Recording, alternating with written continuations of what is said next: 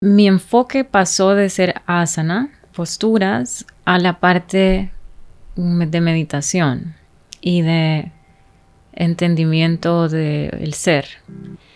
Entonces mi práctica se fue volviendo mucho más espiritual. Estás escuchando Fundamentos y en este podcast entrevistamos a personas que ejecutan grandes proyectos y exploramos las bases sobre las que construyen empresas, disciplina, arte y tecnología.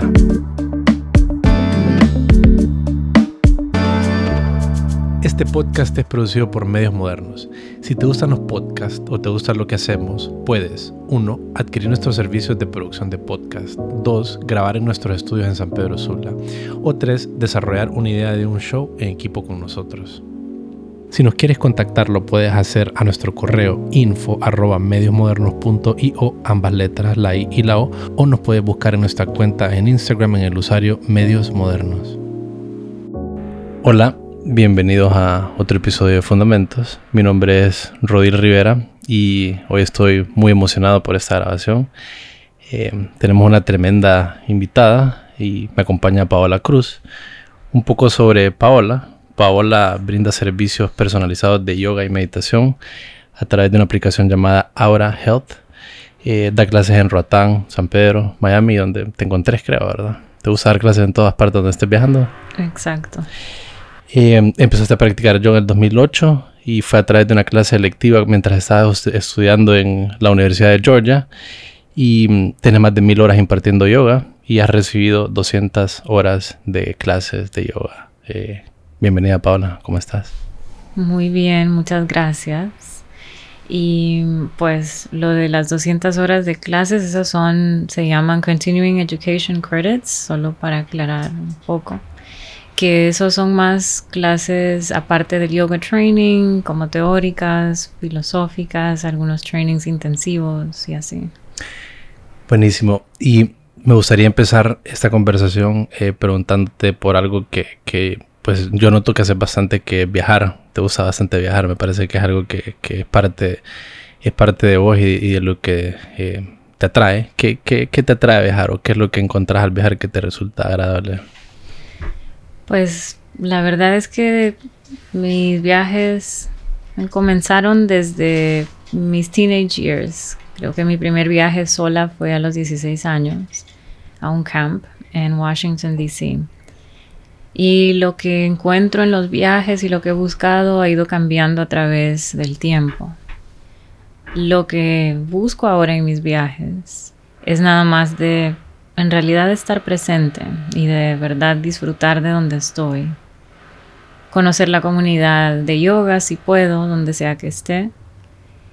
Y pues lo que buscaba antes, en ese momento no lo sabía, pero era quizás aprender algo en mis viajes que me ayudara a encontrar mi propósito estar presente, Es complicado estar presente, es todo un reto. creo que se nos cruzan como tantas cosas que, que, que, estropean el momento que, pues lo único que hay, pasar hasta este momento. ¿Y cómo, cómo entraste a practicar yoga? O sea, en el 2008 tomaste una clase, pero ¿qué, qué surgió? ¿Qué pasó? ¿Por qué te interesaste en esta clase? ¿Y qué, qué pasó ahí? Desde pequeña siempre me ha interesado la filosofía budista, la filosofía hinduista, lo poco que, escuchaba acerca de yoga y pues siempre me atrajo ese tipo de cultura. Pero pues creciendo en Honduras no había mucha oportunidad de participar en ese tipo de culturas o, aprender de ese tipo de filosofías. Entonces cuando llegué a la U, pues estaba estudiando mercadeo y fashion merchandising. Em, tuvimos que optar por electivas como parte del currículum. Y la verdad es que pues encontré la palabra yoga y todavía me recuerdo vívidamente de ese momento y no sabía mucho acerca de lo que era yoga, pero me llamó la atención y pues I signed up for class, me apunté a la clase, traté de invitar a mis amigas, nadie quiso ir. ¿Te tocó sola? Sí, me tocó sola y pues luego aprendí que en realidad este tipo de caminos igual siempre se caminan solos, se tienen que caminar solos. Y luego de esa clase, pues mm, sentí que iba a ser algo que iba a continuar conmigo. Me encantó la energía de la clase. La clase estaba llenísima. Todos se movían al mismo ritmo. Era una clase de vinyasa, que significa aprender a moverse fluidamente o con gracia, de movimiento a movimiento. Y pues eso se traslada a la vida, ¿verdad? Es una enseñanza de vida, de aprender a fluir con el cambio. Y pues continué con esa clase, luego terminó y me continué mis clases en un estudio que estaba justamente afuera de la universidad.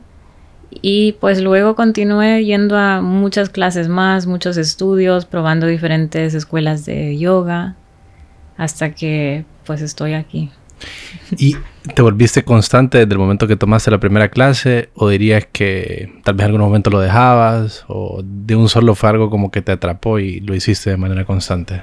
No, fue algo que de un solo eh, me atrapó. Y lo hice constante, no era diario.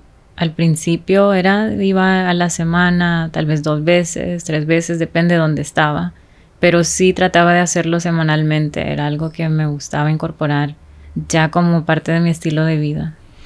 Y vos estás estudiando marketing y retail, ¿verdad? Sí. Algo bien diferente a lo que te dedicas ahorita. Em, ¿En qué momento decidiste como ir un poquito más profundo y estudiar ya de una manera un poquito más, eh, qué sé yo, más, dedicada el yoga? ¿Qué, ¿Qué, había en ese momento que estaba pasando o qué? Después de la universidad en Georgia, me mudé a Nueva York a hacer mi práctica y ahí pues estuve en el mundo de joyería. Abrí mi línea de joyas, estudié joyería en New York también. Y pues la vida en New York era bastante diferente a lo que estaba acostumbrada. Me encantaba, pues la cultura me encanta, em, pero al mismo tiempo no había mucha naturaleza alrededor, el clima era bastante diferente y pues muchas cosas de New York que al mismo tiempo a uno le encantan, pero también pueden ser muy estresantes. Entonces me comenzó a dar ansiedad y hasta me daban ataques de ansiedad. Y en ese entonces comencé a, asistir a más y más clases de yoga.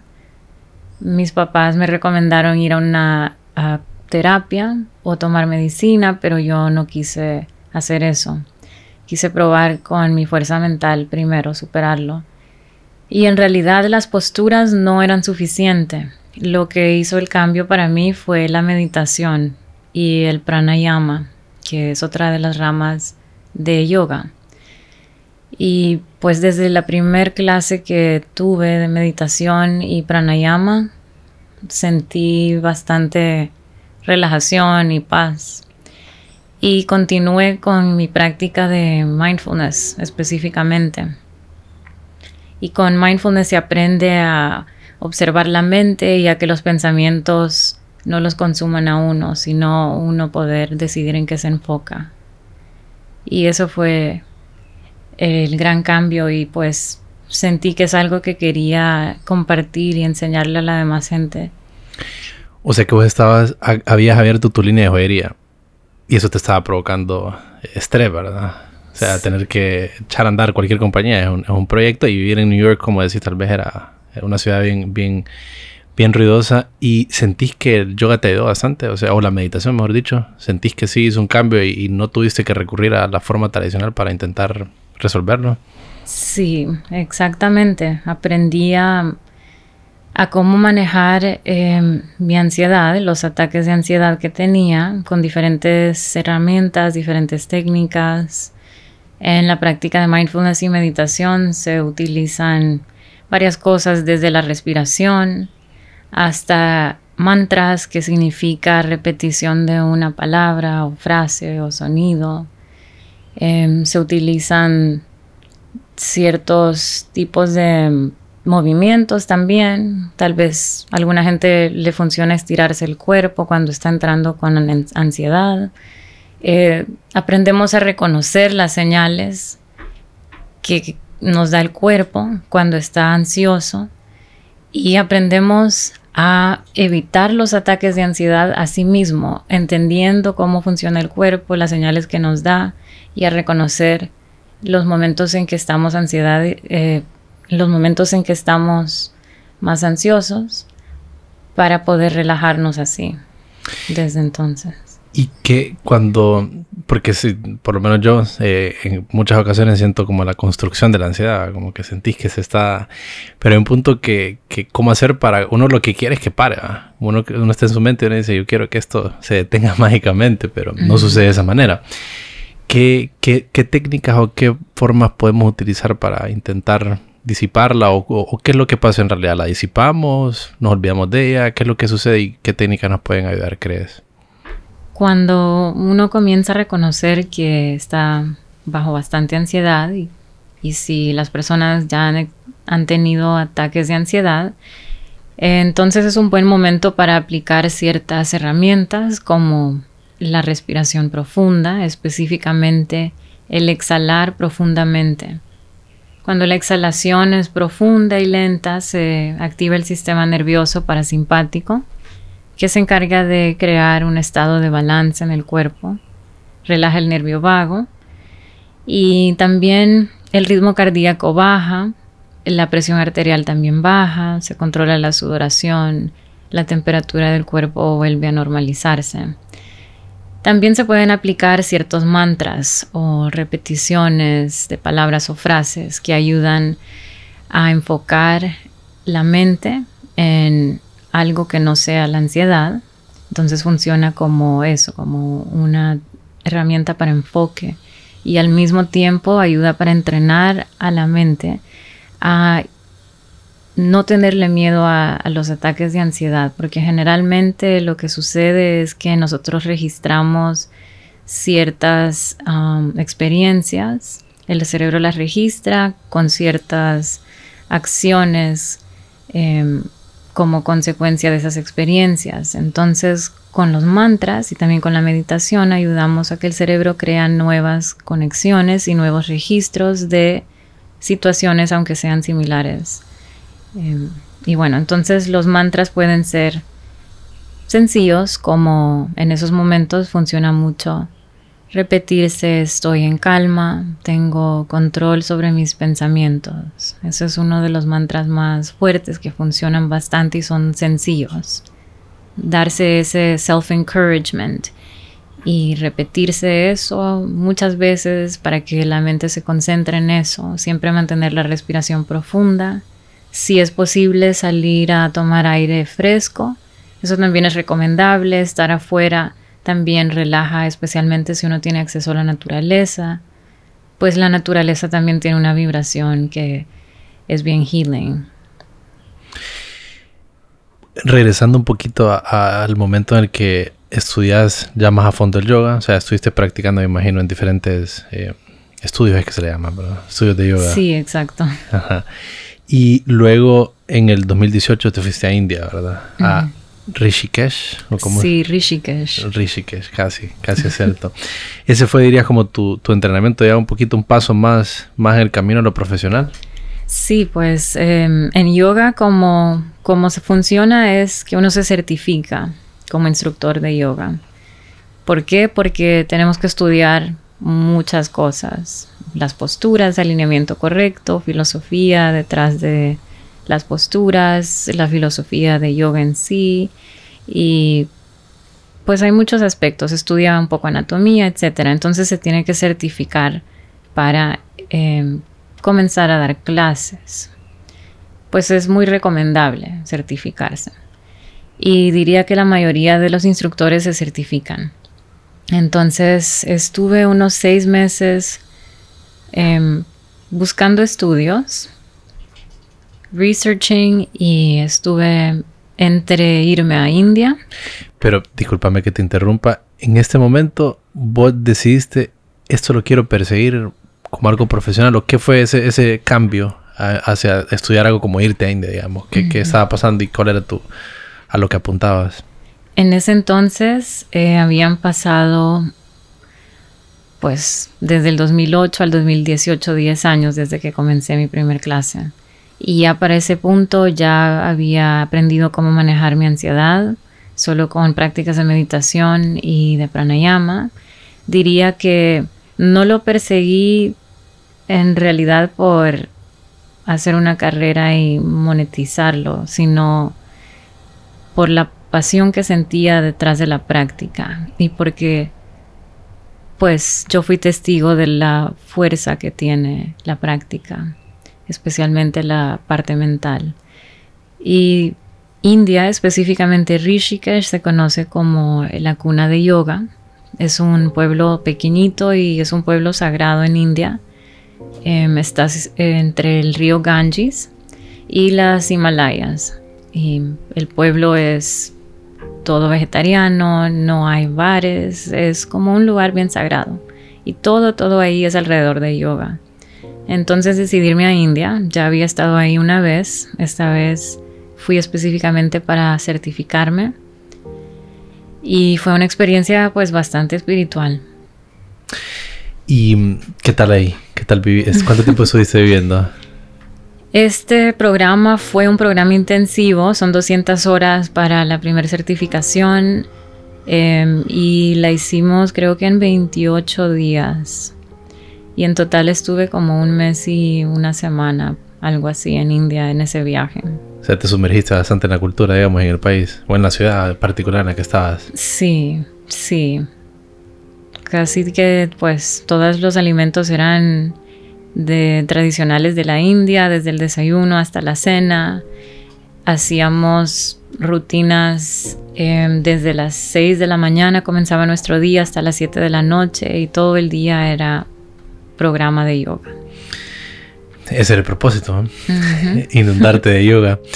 Ajá, y entonces, bueno, ya en el 2018 eh, te vas a estudiar a India, em, pues me imagino que pues, te, gustó bastante la, la práctica ¿Y en qué momento vos decís aquí puedo encontrar una posibilidad de, monetizar o dedicarme profesionalmente a esto? ¿Cómo fue ese cambio y qué, sucedió? Pues en realidad yo no me miraba haciendo nada más, nada más yoga. Y si pudiese, me hubiese mudado a un ashram y solo practicarlo por mí misma. Pero pues tenía que vivir en el mundo. Exacto. Y eh, también pensé que es algo que le ayudaría a mucha gente y esa fue mi motivación, en realidad. Entonces, luego de, terminar el programa en la India, me regresé a Atlanta. En ese momento estaba, pasaba mucho tiempo en Atlanta también. Ahí estuve entrenando en un estudio de, um, de vinyasa y de power yoga. Y luego me regresé a Honduras y comencé a abrir clases en mayo del 2018. Y, ¿Cómo fue tu primera clase? pues creo que mi primera, primera clase no llegó nadie. Ajá, ¿y qué, qué, se sintió eso? Pues yo siempre he sido bastante positiva y si entraba alguna emoción de un poco down, pues rápido me terapiaba yo sola y igual disfrutaba estar en el estudio. Así que ni modo, pues me enfoqué más en mercadeo y en spread the word. De lo que, del yoga, de tu práctica. Sí, de, las clases en específico. Y pues rápidamente San Pedro es un lugar pequeño, así que la gente se comenzó a dar cuenta de las clases. No había tanta opción para tomar yoga en ese entonces tampoco, así que la gente pienso que estaba curiosa y comenzaron a llegar a mis clases y luego mis clases se llenaban bastante. Em, me enfocaba en Power Yoga y mm, es un entrenamiento más estrenuo, más challenging y creo que eso llamaba mucho la atención de esas clases.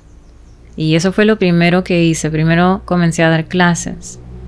Luego mm, comencé a dar eventos, a organizar eventos eventos tipo Yoga and Brunch, em, eventos con otras organizaciones o compañías saludables, así que creábamos festivales.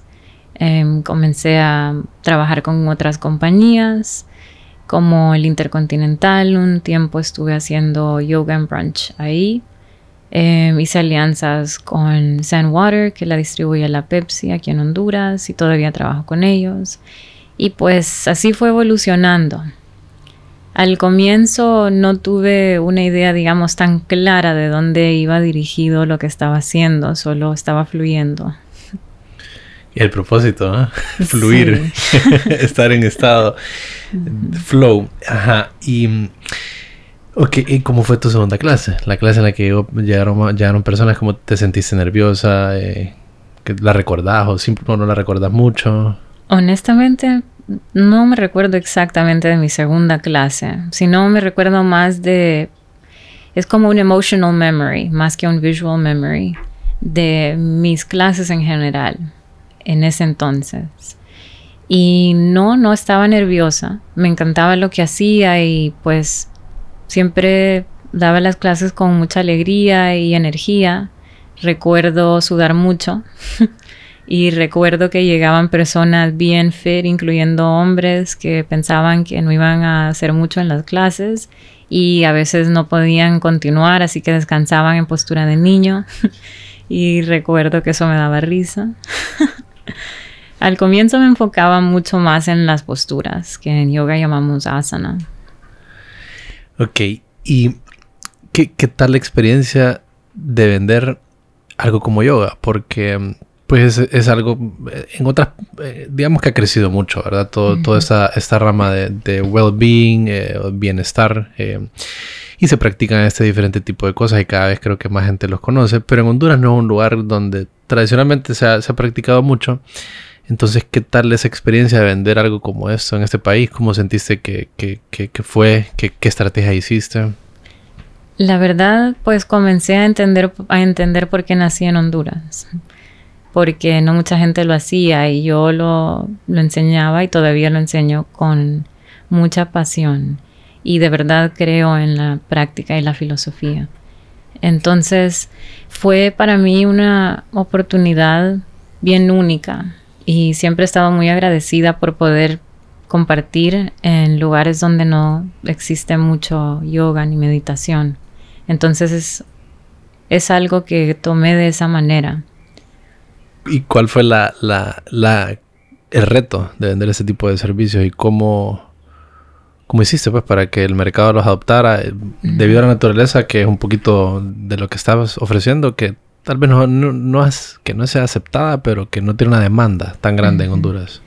Sí, en ese entonces em, creo que el challenge más grande era digamos eh, pelear con el tabú porque mucha gente todavía eh, tiene, tenía tabú acerca de la práctica de yoga y lo asociaba con algo que no iba con su religión.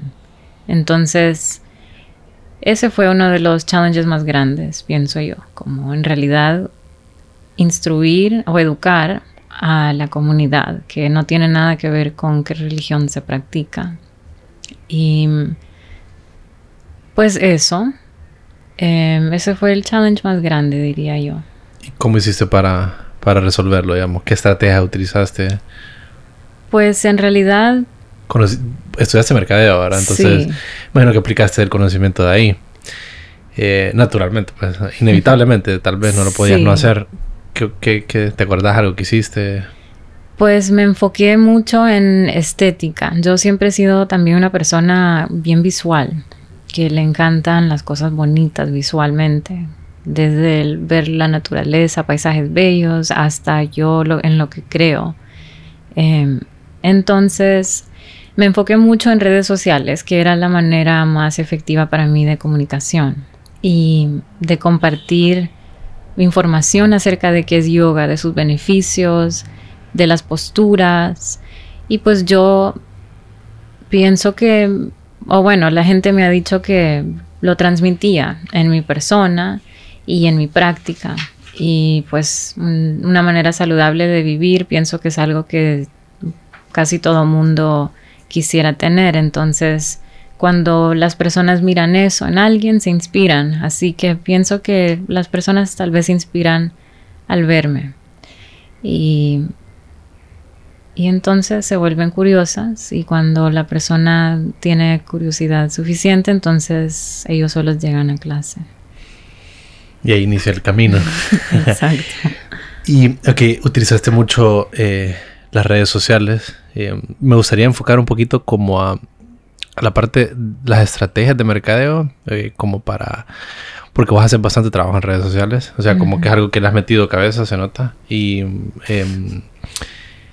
que, que, te ha traído bastantes resultados, em, pero también cómo ha sido como vincularte vos como persona a tu marca, ¿verdad? Entonces, ¿qué tal ha sido esa experiencia? ¿Te gusta que, tu marca sea vos? Eh, pues en el 2018, cuando recién comenzaba, como te dije, estaba fluyendo con lo que las oportunidades que me salieran. Obviamente yo siempre he tenido un filtro de con quienes trabajo. He rechazado a muchas compañías grandes que han querido trabajar conmigo, que no van con mi estilo de vida o no son completamente naturales, orgánicas, etc.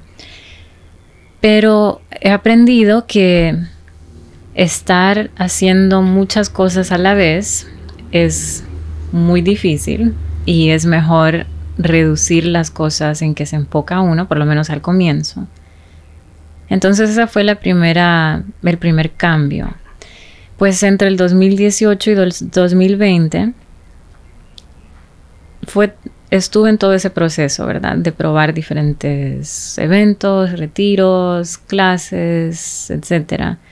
Em, en el 2020 comenzó la pandemia y en realidad cambió mucho mi práctica y cómo enseño también. Entonces comencé a, los primeros meses comencé a registrarme en muchos cursos que tenía pendiente de estudiar. Tomé cursos en Yale y Princeton enfocados en budismo y psicología moderna, en la ciencia de la felicidad. Eh, tomé varios cursos de mindfulness con eh, personas muy reconocidas en el ámbito como ah, John Kabat-Zinn. Y bueno, mi, mi enfoque pasó de ser asana, posturas, a la parte de meditación y de entendimiento del ser. Entonces mi práctica se fue volviendo mucho más espiritual. En el 2020 muchos de mis amigos cercanos comenzaron a, tener experiencias emocionales de vibración baja y me llamaban para pedirles consejos y pues estas conversaciones eran bien, bien intensas. A veces estaban pues diciéndome que se querían suicidar em, y era algo repetitivo y pues muy en serio de verdad estas personas estaban en depresión. Y eso fue algo que me marcó mucho en cuanto a lo que me quería enfocar. Y aprendí que en realidad yoga es acerca de la paz mental y de llegar a este estado de armonía y de unión, donde estas emociones eh, que a veces se experimentan estando en el cuerpo físico humano, no tienen campo. Las personas aprenden a de verdad amarse. Y es que, eh, sin duda, ¿verdad? Que el reto es...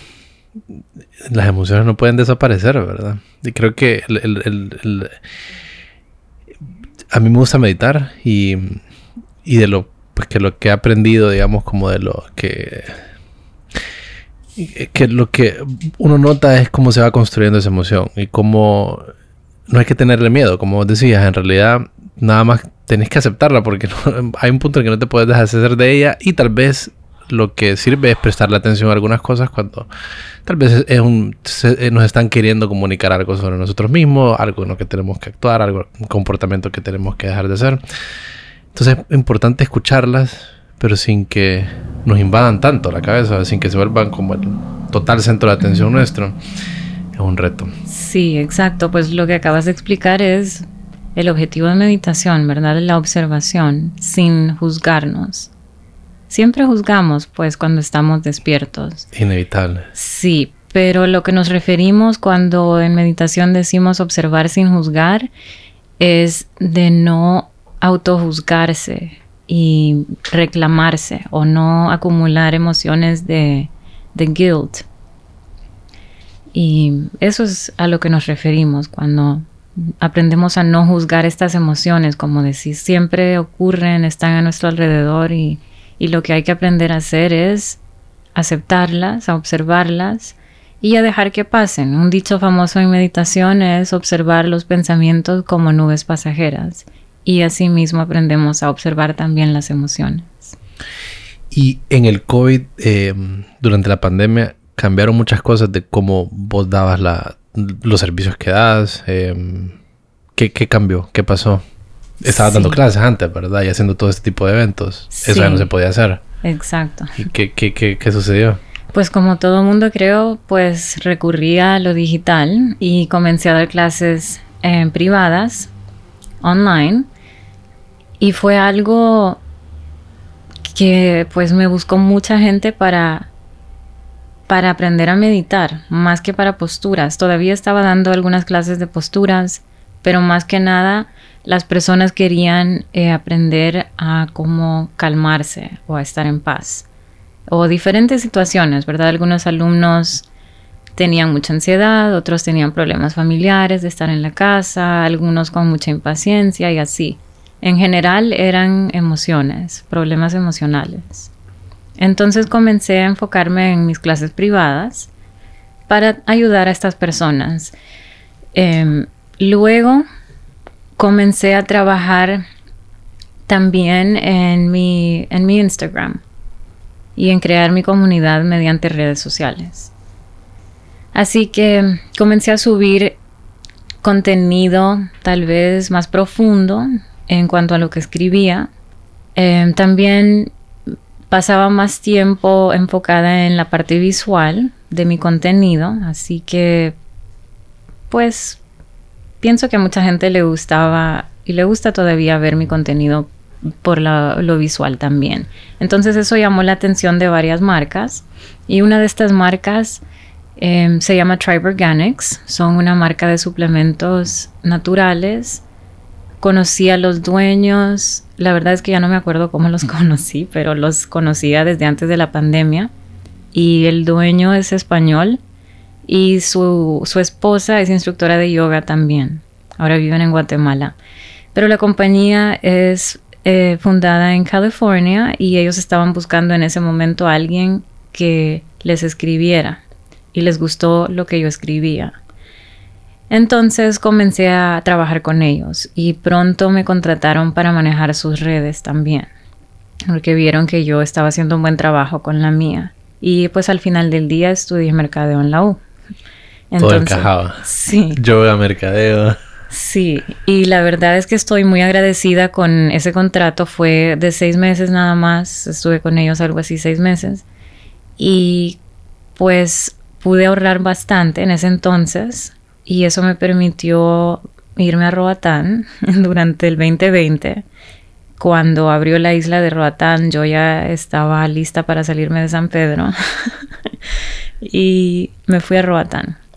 Y estando en Roatán seguía dando clases privadas, em, seguía trabajando en contenido y comencé a, a dar también algunas clases privadas en persona cuando podía en Roatán. En ese tiempo las cosas estaban un poco lentas, em, así que fue un tiempo donde estaba un poco lento el negocio. Pero pues de igual manera estaba tranquila viviendo ahí, había ahorrado bastante y no estaba preocupada. también en ese momento estaba fluyendo. Luego, pues en el 2021, em, ya tenía una idea más clara de mi dirección como, como instructora y en mi carrera de yoga. Entonces comencé a hacer más research en cuanto a cómo podía diversificarme. Y pues fui haciendo más alianzas con más compañías, entre más trabajaba en mis redes sociales, más me contactaban compañías, comencé a hacer, eh, digamos, freelance jobs con muchas marcas haciendo pues clases virtuales, clases para compañías privadas, trabajé con pues muchas marcas como Avon, em, Gatorade, con marcas estadounidenses y de Europa. Em, como Emily Sue, que es el traje que ando ahorita, em, con marcas de comida también. Em, y bueno, con varias, varias compañías. Hacía bastante trabajo de freelance job. Y de repente me contactó una compañía de California que se llama Aura.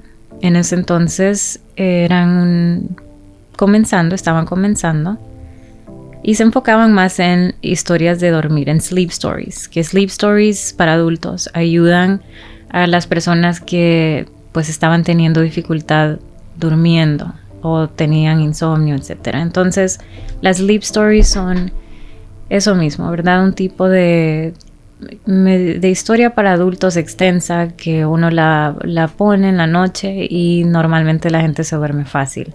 Qué interesante. Sí pero comenzaban a expandirse ellos también y querían eh, contratar a varios coaches de meditación. Eso fue lo primero que hice con ellos.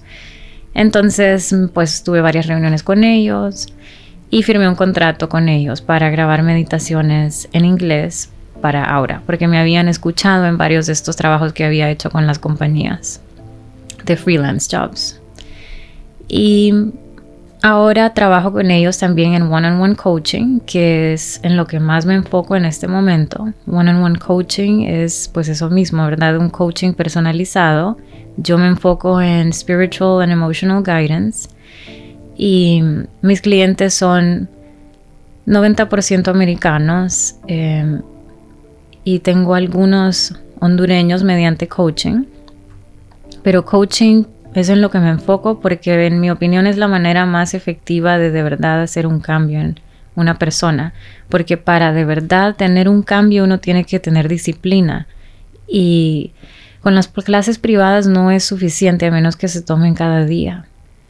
Em, entonces con coaching sí doy instrucciones diarias y trabajo con la persona y con sus necesidades emocionales, con su horario y pues son bien, bien estructuradas y bien personalizadas. Entonces ahora me enfoco en coaching. ¿Y cómo en qué consiste? Como, digamos, si, si alguien adquiere eh, tu servicio en, tu coaching, ¿cómo, cómo, cómo procedes? ¿Como la primera llamada que haces? ¿Es una plática o es practicar yoga? ¿Cómo? Pues eh, coaching se tiene que sign up mediante la aplicación. Y la primera etapa del coaching es que la persona que se registra llena un formulario con varias preguntas para que me dé una idea a mí de dónde está en el camino, de qué emociones ocupa trabajar y qué es lo que le interesa aprender.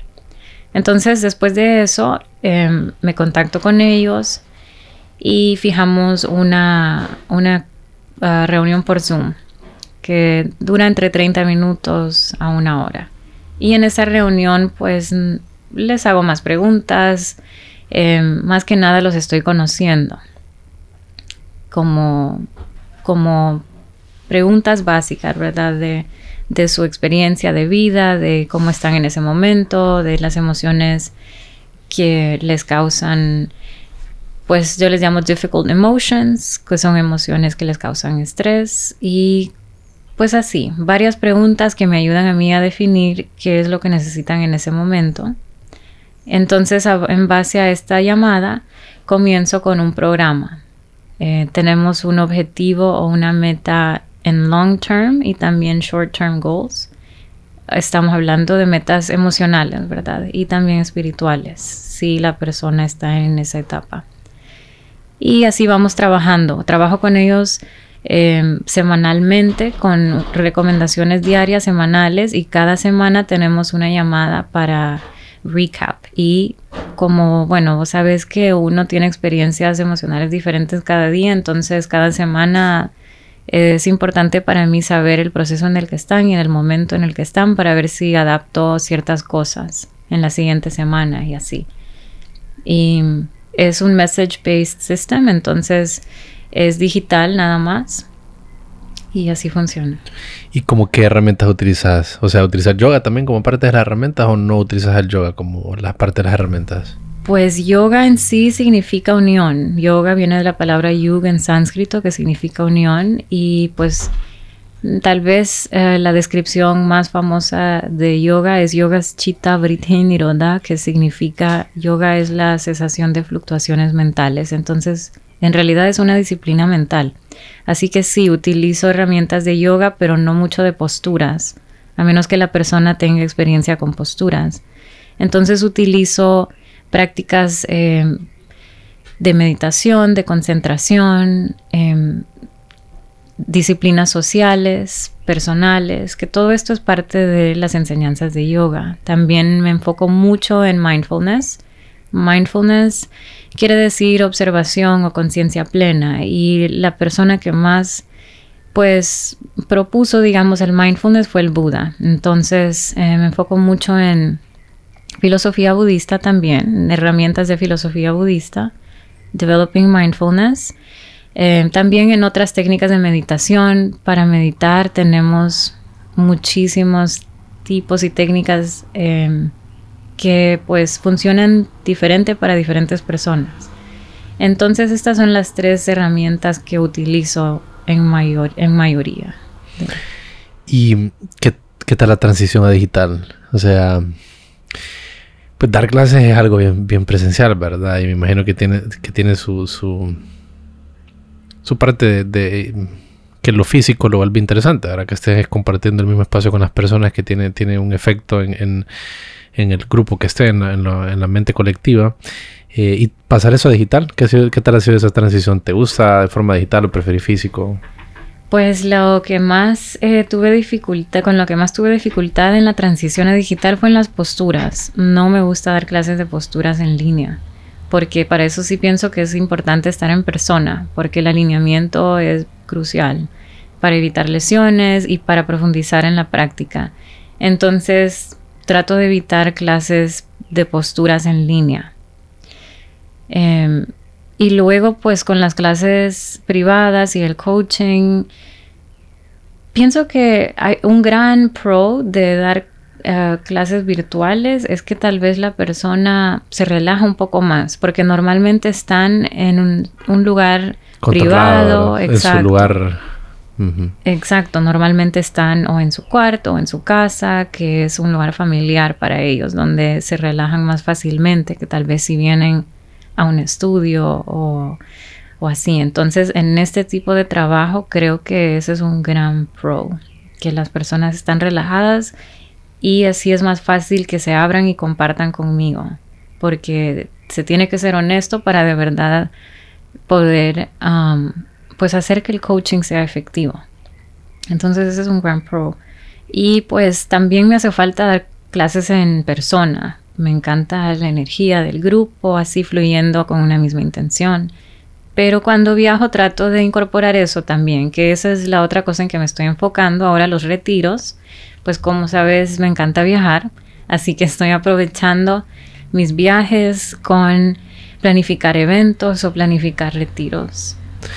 Uy, mire, todo el tipo de cosas que has hecho, que, a dónde, donde te sentís más cómoda, como dando clases en persona, eh, siendo coach espiritual, o realizando eventos, o retreats. ¿Qué área es la que sentís que es donde quisieras estar más tiempo, digamos? Uh, esa pregunta está difícil, porque todo me encanta. Em, la verdad es que los retiros es lo que más me gusta porque tiene los elementos que me encantan. Pues normalmente los retiros son en lugares donde hay playa o en un bosque. Están los viajes incluidos ahí. Exacto, está el elemento del viaje. Eh, normalmente tenemos un menú con comida deliciosa, vegetariana y pues la energía del grupo también está ahí. Y me encanta dar clases en persona también, posturas y meditación. Me gusta esa energía, entonces diría que en los retiros es lo que más me gusta, pero para día a día me encanta el formato del coaching y de las clases privadas porque puedo estar a donde sea y las puedo, lo puedo adaptar a cualquier lugar en que esté. Y siempre está cerca de las personas de una otra manera. Aunque sea digital, pero siempre pues tienes un contacto y, es, algo personal, aunque no se sea, aunque no estés en físico. Sí. Y eh, contame un poquito de los retreats, que cómo definís un, un, retiro, retiro sería en español, ¿verdad? ¿Cómo, definís un retiro? ¿Cuánto tiempo duran? ¿Qué, qué, qué cosas se hacen? ¿Cómo funcionan? Sí, pues los retiros de yoga, em, un retiro es un tiempo que uno asigna para, digamos, desconectarse de su vida rutinaria, tratar de mantenerse enfocado en el momento presente. Entonces, en realidad es una conexión, pero le llamamos retiro porque uno se retira de su rutina. Y los retiros típicamente son de varios días. Eh, los más populares son de tres días, dos noches. Pero ahora estamos viendo que los retiros de un día también em, están surgiendo, especialmente en las ciudades, como en New York he visto que muchos lugares ofrecen day retreats. Yo, em, en la mayoría de los retiros que he organizado, pues han sido retiros de varios días, ya sea de cinco días, cuatro noches o de dos noches, tres días, pero también estoy comenzando a hacer day retreats. ¿Y habías hecho retiros antes de COVID, de la pandemia, o hasta después los iniciaste, hasta hace poco? Sí, había comenzado. Hice un retiro en Santa Bárbara que estuvo espectacular en un hotel que se llama La Vereda. Es una propiedad muy grande en la montaña, tiene unas lagunas y unos lagos bellos. Ese retiro estuvo muy bonito. Había organizado, creo que solo ese retiro antes de la pandemia. Y post pandemia, ahorita se te vienen algunos, creo que me mencionabas antes, estás haciendo uno en Roatán, ¿verdad? Sí, el de Roatán será el cuarto retiro en Roatán. Cuarto en Roatán. Sí, y este año tengo uno planificado para el agua Titlán. Em, en Guatemala, ¿no? Sí, en Guatemala, que estoy súper emocionada por ese y pues más retiros en Roatán y algunas sorpresas. y cuando, por ejemplo, el de Guatemala, dirías que que la estrategia es gente de Guatemala o, te enfocas también en jalar gente de algunos otros países o qué, qué piensas de eso? Pues en este retiro en específico eh, nos estamos enfocando en personas que viven en la, ciudad, en la ciudad de Guate, pero también estoy planificando alrededor de un evento que tengo y el evento es una boda, entonces habrán varios turistas de afuera, americanos, así que también pensamos invitar a, a estas personas pero esta es como una situación especial. En general, en Atitlán comenzaríamos con mercado local. Y mm, en este momento, pues ya nos contaste un poquito de los planes como a corto plazo, ahora los retiros y eso. Eh, ¿qué, más se viene o, a qué estás apuntando como para un plazo mediano? ¿Qué, qué tenés en tu horizonte? ¿A qué querés indagar más? Pues regresando a mis raíces a Honduras, Casi todo lo que hago ha sido en inglés, en parte porque pues toda mi educación ha sido en inglés desde mis tres años, así que me siento muy cómoda hablando en inglés y expresándome en inglés. Pero he notado que no hay tanta accesibilidad, especialmente de meditaciones o terapia emocional um, en español y en Latinoamérica. Entonces, eh, me quisiera enfocar mucho más en ese mercado y eh, comenzando por las meditaciones en español, que es algo en que estoy trabajando. O sea, contenido. Exacto. Y coaching también personalizado. ¿O quieres enfocarte bastante en el contenido? ¿Lo miras como una buena oportunidad? Ah, de momento en el contenido. Em, sí. Y pues bueno, ahora eh, todo esto que estoy haciendo es se identifica conmigo y mi nombre, pero sí tengo en mi visión una marca donde no tenga que depender de mí, sino de una comunidad que trabaje con la marca. Sí, eso te preguntaba antes con respecto a cómo sentía, porque es algo que yo siempre he pensado, ¿verdad? De yo no vincularme mucho eh, y que la marca sea yo, porque creo que tiene, tiene otro, otra serie como de de situaciones que hay personas que se sienten cómodas y hay personas que no se sienten cómodas, ¿verdad? Construir una marca alrededor de uno es más difícil de vender incluso, porque pues depende de, de, uno. Si uno ya no está en la marca, como es la marca que es la marca. Entonces ese es uno de los retos que, que... Entonces pensás, eh, ¿cómo ha sido para vos que la marca sea vos? Porque pues tu Instagram es practicar con Paola, ¿verdad? Entonces es bastante enfocado a vos. Eh, ¿Quieres moverte un poquito de eso, digamos, como querés? Sí, pues al comienzo como estuve probando muchas cosas, también comencé con probar con una marca, un nombre de una marca en vez de comenzar con mi nombre. Pero pues he estudiado estos últimos meses he tomado cursos específicos en mercadeo de yoga y he aprendido y, resuena conmigo también que es más factible primero darse a conocer uno y el nombre. Y, después para transicionar a una marca. Exacto. Y luego transicionar a una marca y comenzar con un niche, con una sola cosa. Entonces, eso es lo que estoy haciendo. Pero por ahora todo lo que estoy promocionando es em, en base a mi persona y Practice with Paula.